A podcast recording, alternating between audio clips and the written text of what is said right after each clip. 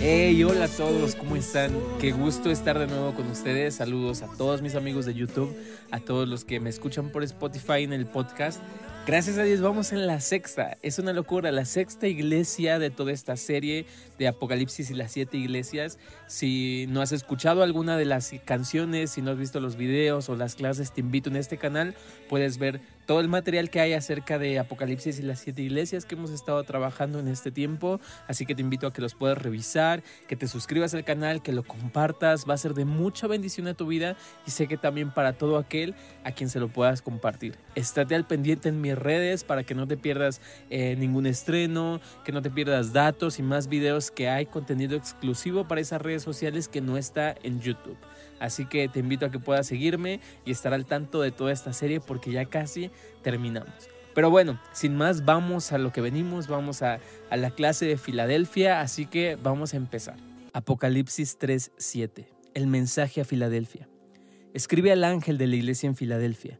Esto dice el santo, el verdadero, el que tiene la llave de David, el que abre y ninguno cierra, y cierra y ninguno abre. Yo conozco tus obras He aquí he puesto delante de ti una puerta abierta la cual nadie puede cerrar, porque aunque tienes poca fuerza, has guardado mi palabra y no has negado mi nombre. He aquí, yo entrego de la sinagoga de Satanás a los que se dicen ser judíos y no lo son, sino que mienten. He aquí yo haré que vengan y se postren a tus pies y reconozcan que yo te he amado. Por cuanto has guardado la palabra de mi paciencia, yo también te guardaré de la hora de la prueba que ha de venir sobre el mundo entero para probar a los que moran en la tierra. He aquí yo vengo pronto, retén lo que tienes, para que ninguno tome tu corona. Al que venciere, yo lo haré columna en el templo de mi Dios, y nunca más saldrá de allí, y escribiré sobre él el nombre de mi Dios, y el nombre de la ciudad de mi Dios, la nueva Jerusalén, la cual desciende del cielo de mi Dios y mi nombre nuevo. El que tiene oído, oiga lo que el Espíritu dice a las iglesias. Muy bien, así que vamos a entrar en contexto con todo lo que el Señor nos deja ver en esta carta.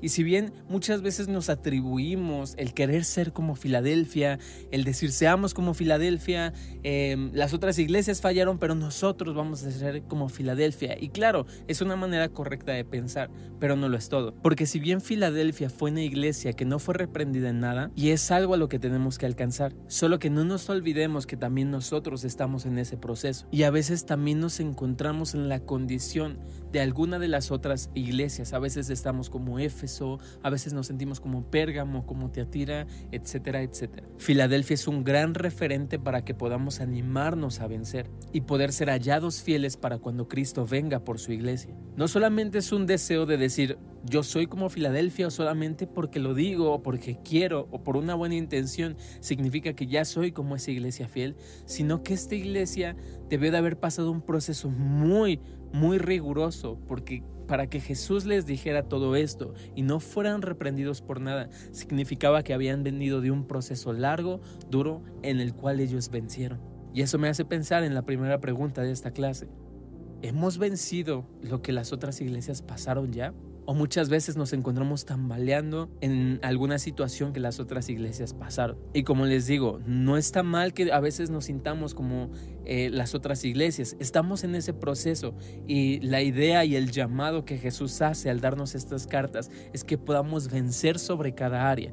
Y lo increíble de todo esto es que si podemos vencer lo que todas esas iglesias pasaron, tendremos recompensas eternas. Jesús al principio de cada carta, Él se presenta como una característica increíble de lo que Él es, una característica muy em, peculiar de lo que eh, significa su persona, su deidad, lo que Él es, para ayudarnos a vencer sobre esas situaciones. Ya lo veremos más adelante y como lo hemos explicado en otras clases, te recomiendo que puedas ver la clase de Éfeso donde se explica un poquito más detallado acerca de la estructura de cada carta. Pero vamos a entrar en el contexto para que podamos entender un poco más. Como hemos visto en otras clases, necesitamos saber el contexto y abrir un poco más el panorama para que podamos ver con mayor claridad lo que Jesús nos quiere decir. Empecemos con un poco de historia conociendo lo que Filadelfia era. La iglesia de Filadelfia estaba situada en el centro de la civilización griega. Fue fundada por Atalo II en el año 1089 a.C. De modo que cuando el libro de Apocalipsis se escribió, esta iglesia era una iglesia relativamente joven. El nombre de Filadelfia significa amor fraternal. Se le puso así a esta ciudad em, por su fundador Atalo, que tenía una relación muy muy estrecha con su hermano y ese amor fraternal dio el fruto que pusieran este nombre a Filadelfia. Después, la Filadelfia de la cual nos habla el Nuevo Testamento fue reconstruida por el emperador Tiberio, porque había sido destruida varias veces Filadelfia a causa de algunos terremotos que había habido. Y aunque la ciudad permanecía relativamente pequeña, en el siglo I adquirió una gran importancia debido a, su crecimiento económico y toda la actividad comercial que había en esa ciudad, a causa de sus magníficos edificios y casas y construcciones e incluso templos. En algún momento se llegó a llamar Filadelfia como la pequeña Atenas. No se sabe ciertamente cómo comenzó eh, esa iglesia en esa ciudad. Se puede especular un poquito por los datos que la historia nos arroja acerca de que muy probablemente fue a causa de todo lo que eh, los efesios en la iglesia de Éfeso eh, hacían como labor para continuar extendiendo el evangelio. Y a causa de Éfeso es probable que Filadelfia haya crecido en esa ciudad, particularmente por los años de ministerio que Pablo estuvo en esa ciudad. Hoy día esa ciudad aún existe, no como la, describimos como era hace un momento, eh, pero aún existe y el nombre traducido al español de cómo se llama esa ciudad es la ciudad de Dios. El contexto religioso de esta ciudad es que en esa ciudad abundaban viñedos de grandes tamaños. Es por eso que uno de sus dioses principales era Bacchus y Dionisus. Ellos eran los dioses del vino, del drama y parte de la fertilidad también. La moneda que se usaba en ese momento para el intercambio comercial que había tenía la imagen del dios Bacchus. Incluso Filadelfia disfrutó de mucha relación muy larga eh, comercial y de, otros, eh, de otras índoles con Roma y establecieron en esa ciudad también el culto al César y a causa de lo mismo que vivía Esmirna, que ellos no se iban a arrodillar ante un rey ni ante otro Dios que no fuera Jesucristo, ellos sufrieron también.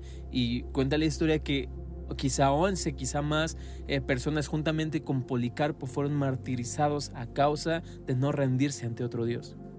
¿Recuerdan Policarpo, el líder de, la iglesia en Esmirna? Bueno, de igual manera Filadelfia sufrió y tuvo sus mártires estaba situada en una ruta muy estratégica y, comercial, eh, muy principal y, muy concurrida para generar riqueza en la ciudad. Servía eh, ese camino comercial como una línea de comunicación muy directa con Pérgamo, para que Pérgamo, Filadelfia y Sardis pudieran tener esa línea comercial establecida y muy fructífera. Así que en resumen era una ciudad que prácticamente no sufría de algo, eh, tenían todo, había abundancia, había crecimiento, etc. Tenía buena relación con Roma, pero tenía dioses. También tenía eh, sus dioses que en la ciudad e incluso el orden hacia el César los obligaba a que pudieran ellos rendirse y, entregar culto al César y a los otros dioses, por lo cual la iglesia de Filadelfia se negó y permaneció fiel. Pero en todo ese contexto eh, que ya vimos, que esto nos ayude a ver cómo hoy día también nos encontramos con diferentes eh, situaciones que nos, que nos frenan a, querer dar de, lo que Dios nos dio, a dar nuestra atención, a dar nuestras horas, a dar lo que tenemos para ofrecerlo a otros dioses. Y no meramente una imagen eh, física, eh, en un aspecto muy religioso, pero sí a dioses que hoy rigen y operan en este mundo. Entonces pensemos hoy, ¿a qué le estoy dando mi tiempo? ¿A qué le estoy dando mi, mi, mi, fe? ¿A qué le estoy dando lo que realmente tengo? ¿Estoy siendo fiel como la iglesia de Filadelfia o simplemente estoy adoptando todo lo que la ciudad de Filadelfia me ofrecía? Pero no era lo que la iglesia de Filadelfia vivía y expresó y dio como fruto esa fidelidad a Jesucristo. Y después de este contexto vamos a entrar ahora hacia lo que la Biblia nos deja ver. Conozco tus obras. El Señor se enfoca directamente en las obras que hizo su iglesia, meramente su iglesia, no la ciudad, no los demás, sino su iglesia. Conozco lo que haces. No hace ningún reproche ni ninguna reprensión a su amada iglesia fiel, Filadelfia. Pero para que esto ocurriera, ellos debieron haber pasado por el análisis profundo de aquel que tiene ojos de fuego y prueba todo para que él los pudiera haber visto profundamente y hallarlos fieles. Él conoce sus obras en cuanto tienen poca fuerza, en cuanto han guardado la palabra y no han negado su nombre, a pesar de todo el contexto que los rodeaba. Y juntamente con la iglesia de Esmirna y Filadelfia, son estas dos iglesias que no tienen reprensión de parte de Jesús. Pero nuevamente, para que esto pudiera haber ocurrido, para que Jesús los hubiera hallado fieles, ellos tuvieron que haber pasado por un proceso largo, duro y muy, muy importante. Ellos tendrían que haber pasado todo lo que Jesús eh, dio como reprensión a las otras iglesias, absolutamente todo. Y esto es tan coherente y es tan... Eh, fácil de poder ver que todo lo que las demás iglesias pasaron fue algo duro, algo que se enfrentaron, pero no es algo que solamente esas iglesias pasan, sino es algo que tú y yo nos encontramos quizá diariamente. Y ahí es donde nuestro corazón tiene que estar alerta y nuestra mirada fija en Jesús, viendo ¿Qué estamos haciendo? ¿A qué estamos cediendo? ¿Estamos volviendo a hacer como Éfeso, perdiendo el primer amor? ¿Estamos como Pérgamo, tolerando aún el pecado, aceptando influencias, teniendo un sueño espiritual eh, donde no hacemos nada y aunque hagamos cosas estamos eh, muertos en vida como Sardis, etcétera? ¿O no, no elegimos el, el, hecho de ser fríos o calientes y no estamos en una tibieza espiritual como la Odisea, que ya hablaremos después de la Odisea?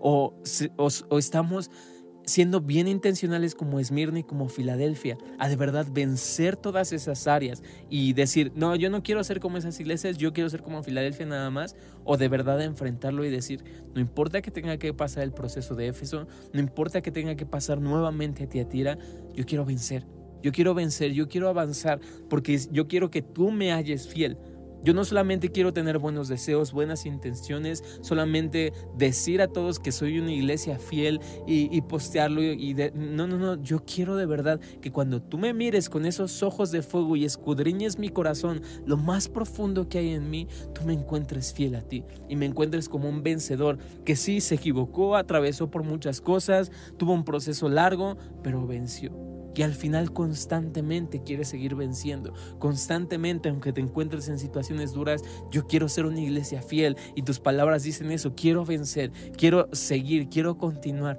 y no me voy a apartar y no he negado tu, eh, tu nombre, no me he apartado de ti y a pesar de que soy débil y tengo poca fuerza, no me desviaré de ti.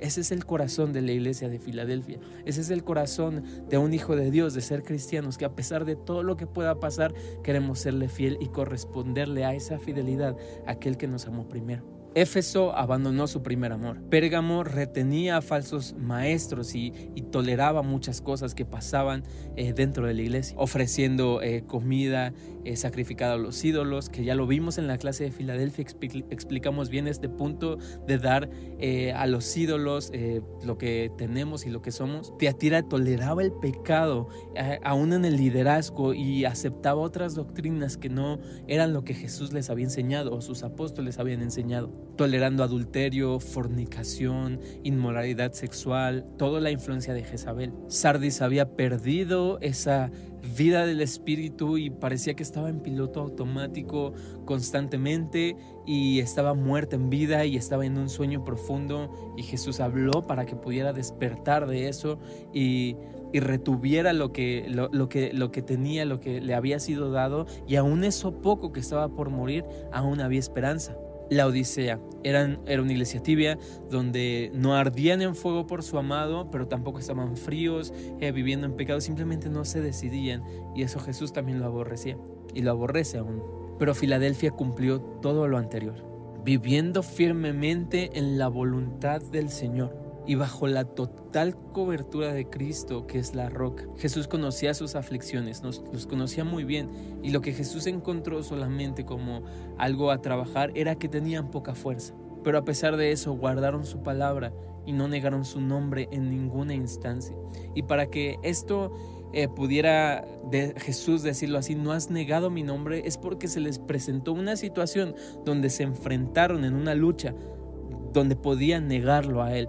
Eh, quizá eh, verbalmente negar a Jesús o con sus actos, con sus hechos, eh, tentados a que pudieran negarlo y, darle la espalda al Señor, ellos no lo hicieron.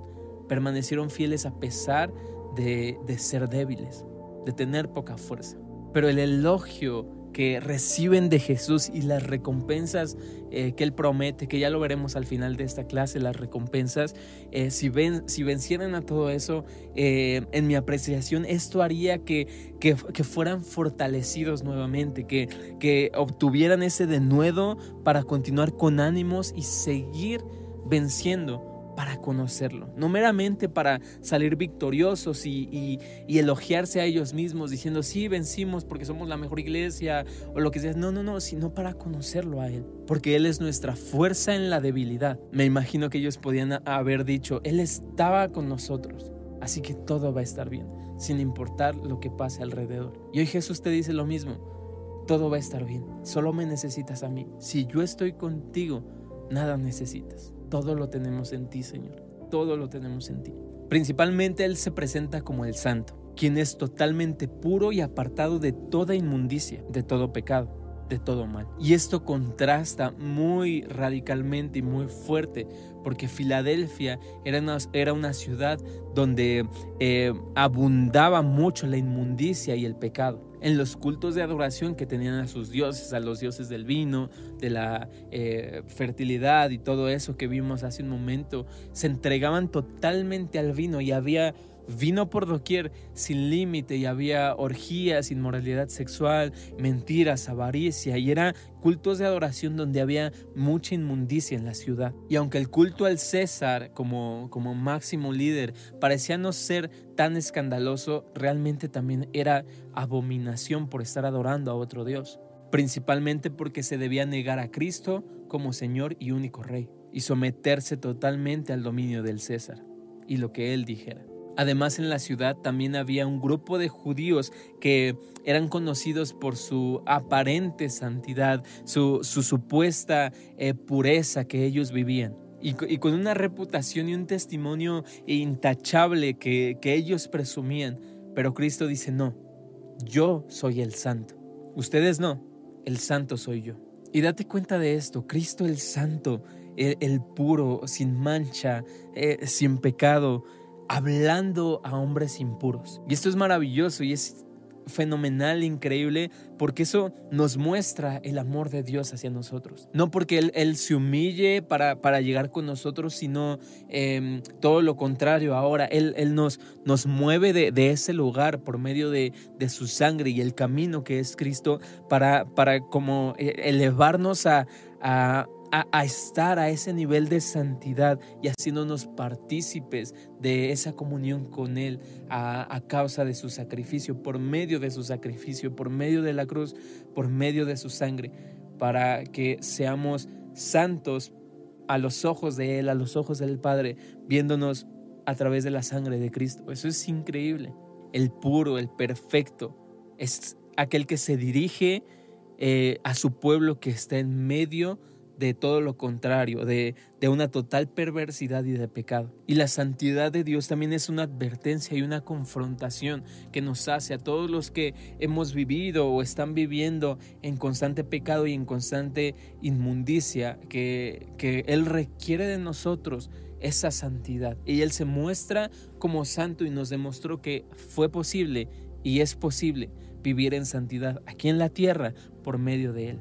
Hay una frase que quiero compartirles de, un escritor, A.W. Pink, que en un titular de su libro, eh, Los atributos de Dios, eh, nos dice esto. Voy a leérselos. La santidad de Dios que se manifiesta en la cruz. La expiación pone de manifiesto de la manera más admirable y a la vez solemne la santidad infinita de Dios, su odio al pecado. Cuán detestable había de serle este cuando lo castigó hasta el límite de su culpabilidad al imputarlo a su Hijo mismo.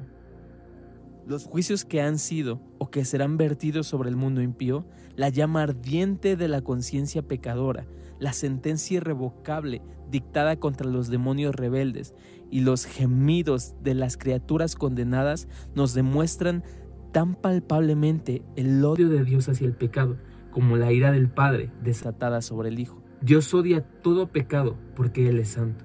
Él ama todo lo que es conforme a sus leyes y aborrece todo lo que es contrario a las mismas. Su palabra lo expresa claramente. El perverso es abominación de Jehová, Proverbios 3.20, Proverbios 3.32. Y otra vez, abominación son a Jehová los pensamientos del malo. Proverbios 15.26. De ello se desprende que él necesariamente ha de ser castigador del pecado. En Apocalipsis y en Isaías 6 vemos como eh, los serafines cantaban y cantan y cantarán constantemente tres veces santo, santo, santo, santo, porque de Él es la santidad, de Él es la pureza. Y recuerden, lo que nosotros contemplamos, eso viene hacia nosotros. No podemos ser santos solamente porque queremos serlo o porque nos alejamos del pecado nada más. Bien es hacer eso, apartarnos totalmente, tener disciplina, ser diligentes, ser intencionales, etcétera, todo eso. Pero la santidad viene cuando contemplamos al santo. Si no podemos contemplar aquel que es santo, esa santidad no estará impregnada en nosotros porque solamente no haremos lo malo, mas no, no seremos santos, mas no seremos santos. Espero que se, que se entienda esta explicación, pero lo importante y el punto de esto es poder enfocarnos en aquel que es santo. Si queremos humildad, no solamente es querer ser humildes y tener un cambio de, de hábitos, como les repito, es importante hacerlo, pero esa humildad, esa santidad y todo lo que pidamos al Padre viene cuando contemplamos ese ser hermoso, cuando contemplamos a Jesús humilde, cuando lo vemos en su palabra, cuando vemos aquel santo, cuando vemos en su palabra aquel santo, cuando lo contemplamos constantemente, constantemente, constantemente, esa santidad viene a nosotros. Los judíos para enfatizar algo eh, a veces nombraban dos veces las cosas para hacer énfasis, pero específicamente en la escritura al hablar de, Dios y su santidad, no solamente viene dos veces como un énfasis, sino viene tres veces, teniendo esa perfección de santidad. Y fíjense, esto es increíble, Isaías, lo que sucede con, ese hombre eh, al ver la santidad de Dios, uno de los seres más piadosos que, la Biblia nos deja ver en, ese momento, eh, dice esto, Isaías, ay de mí que soy muerto porque siendo hombre inmundo de labios y habitando en medio de pueblo que tiene labios inmundos, han visto mis ojos al rey, Jehová de los ejércitos. Isaías 6:3. Él entendió esto al verlo y dijo, vaya, ¿cómo puede ser eh, esto? Eh, ay de mí, ay de mí que soy muerto, porque mis labios son inmundos, porque el pueblo tiene labios inmundos y mis ojos han visto al rey. En otras palabras, eh, ahora puedo entender, puedo ver lo que mi espíritu vio y comprender un poco más esa santidad acerca de Jehová de los ejércitos. Y Dios manifiesta su santidad meramente no solo, no solo para traer juicio, para decir yo soy santo y ustedes no. Y, voy a ser justo con ustedes y voy a aplastar la maldad y porque odio al pecado voy a destruir todo eso. No, no lo hace por eso, sino porque Él quiere que seamos partícipes de esa santidad. Él quiere que podamos tener eh, eh, esa cercanía tan profunda con Él, esa contemplación constante para ser santos. Sean santos como yo soy santo. Y te digo algo, es posible ser santo. ¿Por qué? Porque está en la Biblia. Está en la Biblia, Jesús lo dijo. La Biblia lo dice, el Señor nos lo habló. Entonces es posible ser santo. Y, esto choca mucho con la lógica que muchas veces tenemos. No, es que yo no, no vamos a ser perfectos, eh, siempre pecamos y, no hay nadie perfecto. Eh, el que esté libre del pecado que arroje la primera piedra. Y claro que es verdad, totalmente. Pero dime algo, si su palabra lo dice, no es verdad. Que podemos llegar a la estatura del varón perfecto por medio de Cristo, obviamente, y que podemos llegar a ser santos. Y es algo que el Señor nos dice, sean santos como yo soy santo. Y como les dije, es posible hoy día que tú y yo podamos ser santos por medio de Cristo contemplándolo a Él cambiando toda nuestra vida, eh, haciendo las obras de justicia y entendiendo lo que Isaías entendió y viendo lo que Isaías vio y decir, vaya, ahora entiendo la hermosura de ese rey justo y la santidad que tú portas y entiendo que tú me quieres hacer parte y que es posible. Así que es algo para que podamos meditar y seguir escudriñando. Como se los he dicho en las otras clases, esto no lo es todo, simplemente es una pequeña, em, un pequeño fragmento, un pequeño resumen de lo que esta carta eh, quiere decir con otros más versículos. Así que tu tarea es poder escudriñar más, es buscar más y estoy seguro que el Señor te va a hablar cosas increíbles y te va a revelar su palabra. Y por último, eh, para hablar de la santidad, quiero leerte otro versículo que es Primera de Tesalonicenses 5:23 y dice esto: El Dios de toda paz os santifique en todo, para que vuestro espíritu y alma y cuerpo sea guardado entero sin reprensión para la venida de nuestro Señor Jesucristo. Nos santificamos, Él nos santifica, somos santos como Él es santo, preservando y guardando nuestra vida. ¿Para qué? Para cuando Él vuelva. Maranate. Después menciona el verdadero. Él se presenta como el genuino, el que habla verdad, el que tiene la verdad, el que cumple su palabra. Entonces su pueblo, sus hijos, nosotros tenemos que mirarlo con confianza, mirarlo con esa seguridad de que lo que está diciendo es verdad. Después dice, eh, quien tiene la llave de David, el único que abre y cierra cuando él quiere. Él tiene la llave de David. Isaías 22 del 20 al 21 nos dice algo. En aquel día llamaré a mi siervo Eliakim, hijo de Hilcías, y lo vestiré de tus vestiduras, y lo ceñiré de tu talabarte, y entregaré en sus manos tu potestad, y será padre al morador de Jerusalén y a la casa de Judá. Y pondré la llave de la casa de David sobre su hombro, y abrirá y nadie cerrará, cerrará y nadie abrirá. Esta profecía fue, fue cumplida a, a Eliakim, hijo de, de Hilcías, mayordomo fiel del reino de Ezequías. Así como existen algunas profecías que tuvieron un cumplimiento parcial eh, en esa época, pero que aún no, no se cumple eh, en, en plenitud esa profecía y esa palabra, pasa algo muy similar aquí. Por ejemplo, David y Salomón tuvieron eh, esta profecía y se cumplió parcialmente en, en el cumplimiento de, de, de Eliakim llegado a ser condecorado con emblemas reales, por ejemplo una túnica y, la llave de la dinastía de David. Pero el cumplimiento eh, completo de esa profecía se encuentra en Cristo Jesús. En Cristo Jesús ya reinando. Dice el texto que Él tiene no que la tendrá, sino que Él tiene la llave de David, sino que Él tiene ya autoridad sobre eso, no que tendrá, sino que Él ya tiene esa autoridad y, Él ya es el Señor soberano y guía de su pueblo por siempre y para siempre. Cristo tiene esa autoridad no limitada para reinar por siempre desde Jerusalén todas las naciones. La llave que abre y cierra cuando Él quiere no debe confundirse con, con, con, con otra parte de la Biblia acerca que habla de las llaves de, de, del Hades y de la muerte en Apocalipsis 1.18. No son lo mismo. Como habla en Mateo 28, eh, 28.18 que nos dice, y Jesús se acercó y les habló diciendo, Toda potestad me es dada en el cielo y en la tierra. Por tanto, id y hacer discípulos a todas las naciones, etcétera, etcétera. Otra connotación que tiene esta parte de la llave de David, esta puerta que, que él abre, es una, una, puerta de acceso que nosotros tenemos eh, juntamente con él, porque nos hizo reyes y sacerdotes para Dios su Padre, para reinar con él. Y e, eso es, es importantísimo porque era algo que David hacía. Por eso él menciona la llave de David, porque David era un rey, pero era un sacerdote. No era eh, eh, de, de, del linaje de Leví, sino era del linaje de Judá. Pero él decía, yo quiero reinar y tengo que hacer todo lo que un rey tiene que hacer, pero yo quiero adorar, yo quiero ser como ese sacerdote y por eso la tienda de David y todo lo que nos habla Crónicas y todo lo que él pudo desarrollar con esa adoración eh, 24/7 que duró un largo tiempo y en ese tiempo que él reinó nadie pudo eh, hacerle frente a Israel acerca de que él era un rey y un sacerdote. Entonces es algo que Jesús nos promete en Apocalipsis. Nos hizo reyes y sacerdotes para Dios su Padre y reinaremos juntamente con Él. Y es a la iglesia de Filadelfia a quien Jesús se refiere y se, y se enfoca totalmente. Y es súper importante entender esto, ya que había judíos ahí que se, se, se, autonombraban ellos, como lo vimos al principio, como, como teniendo un buen testimonio, como, como santos. Y, ellos eran celosos ante este gremio de, de, cristianos que empezaba a surgir y que tenían una iglesia y, decían herejías según ellos, etc. Entonces esto generaba eh, un celo porque ellos, según los judíos, los habían traicionado y los judíos que se convertían eran eh, traicioneros a, todo lo que eh, en ese tiempo los judíos creían.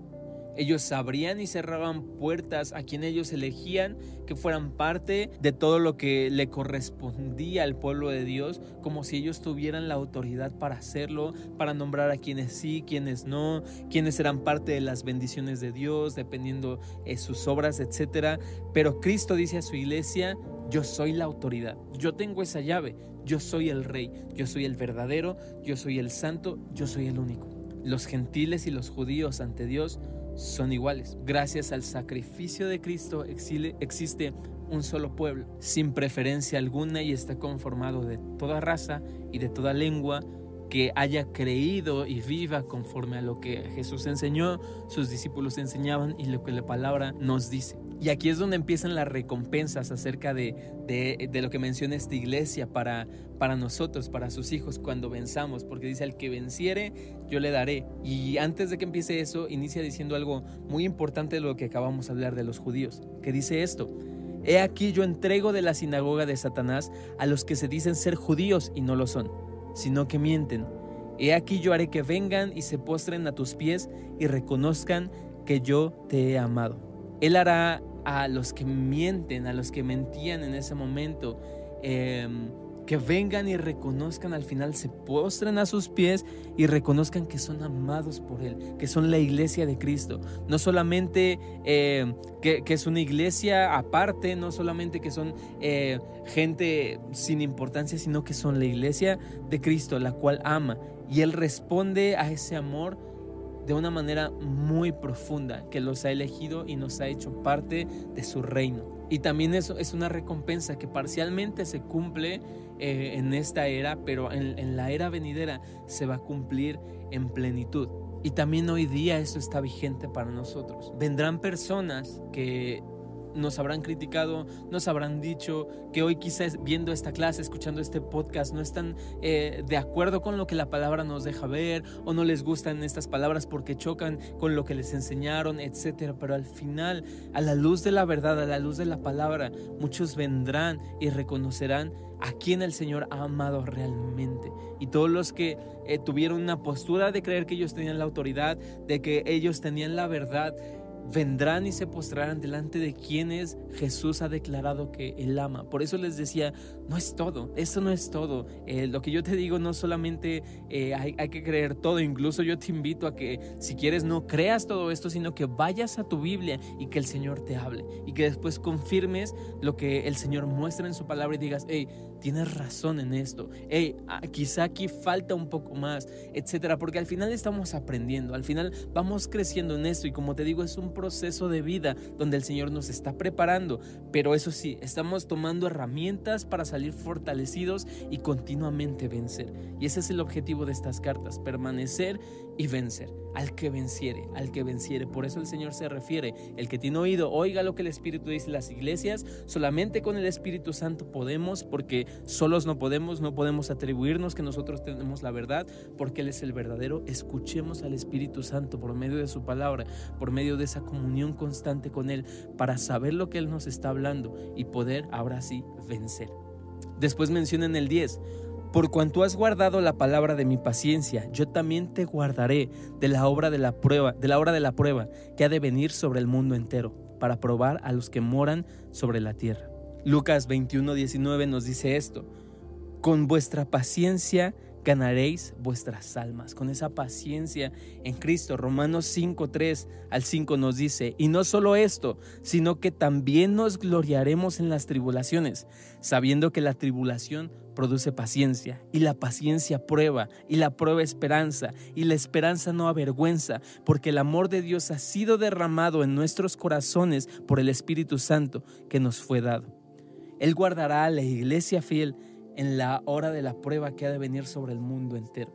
Esto habla de, de, de, pruebas donde somos probados constantemente, donde hoy día ya hay pruebas que tenemos que, que pasar, pero es esa esperanza de, que, no avergüenza que el Señor nos da de, de poder vencer, de poder vencer y superar esas pruebas pero meramente también se refiere específicamente hablando al libro de Apocalipsis, y este es Apocalipsis 3, después de la adoración celestial, del eh, capítulo 4, del 5, del 6, donde empieza una era donde de verdad será probado el mundo entero y vendrá un tiempo muy, muy radical y muy diferente. Y todo lo que vemos en, el libro de la profecía, eh, lo que vemos en el libro de Apocalipsis, eh, hablando del mismo, eh, refiriéndome al mismo libro, vemos todo lo que ha de pasar y lo que ha de venir sobre el mundo entero.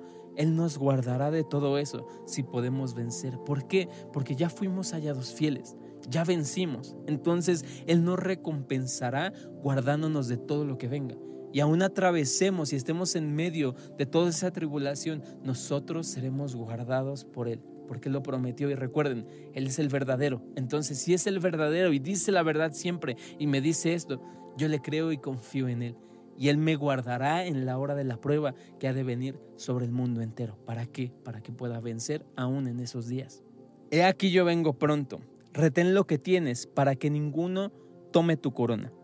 Jesús les dice que mantengan lo que tienen lo que han aprendido, lo que han logrado, lo que el Señor les ha dado, para que nadie les quite ese lugar, para que nadie les quite lo que el Señor les ha dado a causa de su fidelidad. Si tú retienes aquello, si tú guardas todo lo que el Señor te ha dado, mantienes e, ese lugar eh, que el Señor te dio por esa fidelidad, y no porque Él te lo quite, sino porque nosotros lo podemos dejar. Por eso es tan importante eso, y nos lo dice, retén lo que tienes, reténlo, ya es tuyo, ya lo tienes, ya te lo di reténlo, continúa en esa devoción, continúa buscando, continúa guardando ese aceite, continúa eh, creciendo esos talentos, continúa, guarda esa palabra, guarda esa palabra. En mi corazón he guardado tus dichos para no pecar contra ti. Guarda, guarda y retén lo que tienes, para que ninguno tome tu corona.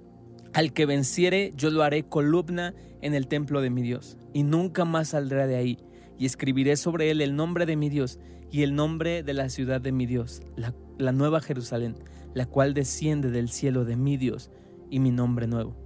Él promete esto al que venciere. Yo te haré columna en el templo de mi Dios. Wow.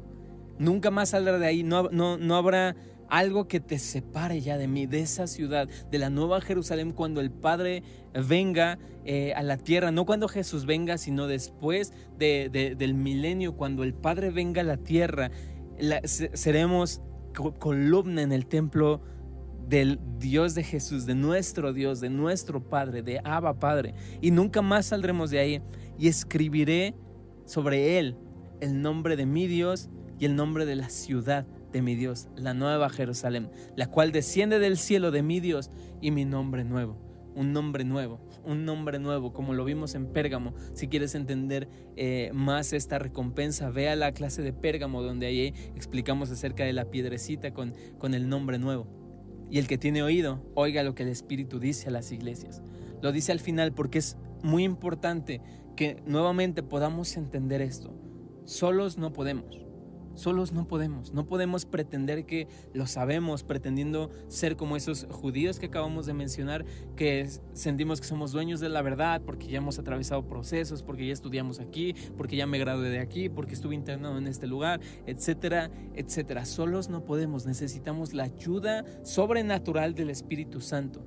El que tiene oído, el que quiere, el que, el que presta atención, el que tiene para escuchar, el que tiene sus oídos abiertos, eh, espiritualmente para, para poder escuchar, oiga lo que el Espíritu dice a las iglesias, oiga lo que el Señor está hablando, lo que el Espíritu ya habló, lo que el Espíritu dejó, la palabra inspirada por Dios, lo que el Espíritu está diciendo a ti y a mí, específicamente a las iglesias.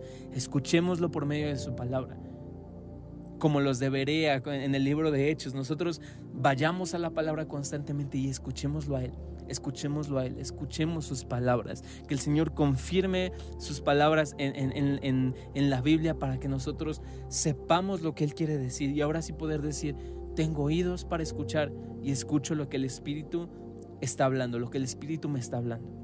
Así que en resumen, esta iglesia era una iglesia que vivía situaciones duras, situaciones difíciles en medio de una ciudad perversa, que estaba en crecimiento, pero ellos permanecieron fieles a causa de que vencieron todas las tentaciones, todo lo que pudo haber habido en, ese lugar, lo que las otras iglesias pasaron. Y ser la iglesia de Filadelfia no es cosa fácil. No es imposible y claramente es una invitación que el Señor nos hace a ser fieles y vencer. Pero te digo esto, no es fácil. El que querramos ser como Filadelfia implica dejarlo absolutamente todo al igual que seguir a Cristo. Y es una invitación más de sigue a Cristo, sígueme a mí, sé fiel. Aquí hay un ejemplo, la iglesia de Filadelfia. Yo te estoy hablando, escucha mi espíritu que te está hablando, porque yo quiero verte fiel, que seas fiel, que venzas, porque he aquí yo vengo pronto. Retén lo que tienes, que ninguno tome tu corona, que puedas eh, ser fiel en los momentos de prueba, en los momentos difíciles. Yo tengo recompensas, yo vengo pronto, así que mantente fiel. El Señor es muy bueno, como nos insiste constantemente en que podamos acercarnos confiadamente, en que nos dice, no importa cómo fue tu vida eh, el, día de ayer, la semana pasada, el año pasado, hoy yo sé que tú puedes vencer, hoy yo sé que tú puedes vivir todos estos procesos, estas iglesias, estas cartas y salir vencedor, porque al final yo ya te vi cómo venciste y cómo fuiste fiel. Pero seamos diligentes, seamos honestos, bajemos la guardia, confesemos, cambiemos, adoremos, contemplemos y vayamos cada vez más profundos en un cristianismo efectivo, profundo y radical al nivel del tamaño del Dios que tenemos, al nivel del amor que el Señor nos demostró dando su vida y muriendo en una cruz, teniendo muerte de cruz, derramando toda su sangre por nosotros. Jesús busca, te busca a ti y a mí como esos cristianos, como esos hijos radicales. Y, ser radicales no significa ser extremos eh, de una mala manera en desorden con todo, sino realmente ser... Eh, extremos en nuestras decisiones, en nuestro enfoque, en lo que hacemos y en lo que no hacemos también. Así que eh, para terminar esta pequeña clase, que yo sé que no es todo, que pudimos indagar mucho más, que pudimos decir mucho más, pero no quiero que suene como algo complejo, sino como algo sencillo que tú y yo podemos hacer. Así que me gustaría que pudiéramos orar y que el Señor nos hable y, y abra nuestros oídos para escuchar. Espíritu Santo, gracias te doy por esta clase. Gracias por lo que tú hablaste el día de hoy. Gracias por lo que tú nos mostraste. Yo te pido que todo aquel que, escuche el día de hoy a mi vida misma, Señor, que, que tú puedas abrir nuestros oídos para escucharte con mayor claridad. Señor, queremos serte fieles. Queremos que tú nos halles fieles. Queremos vencer. Danos gracia para orar, danos gracia para continuar, danos gracia para día a día ser diligentes, Señor, y poder no solamente no fallarte, sino hacer lo que no hemos hecho, lo que nos corresponde hacer como hijos, que ese, esa hambre de buscarte cada vez más vaya en aumento, que ese eh, deseo de adorarte y contemplarte, Señor, sea lo que nos cautive de día y de noche, Señor, que no demos descanso a nuestros ojos hasta no ver un lugar preparado para ti, donde recibas adoración, oración, intercesión día y noche y nos unamos a esa adoración del cielo, a esa intercesión que tú haces por nosotros, Señor, y que podamos amar como tú amas, Señor.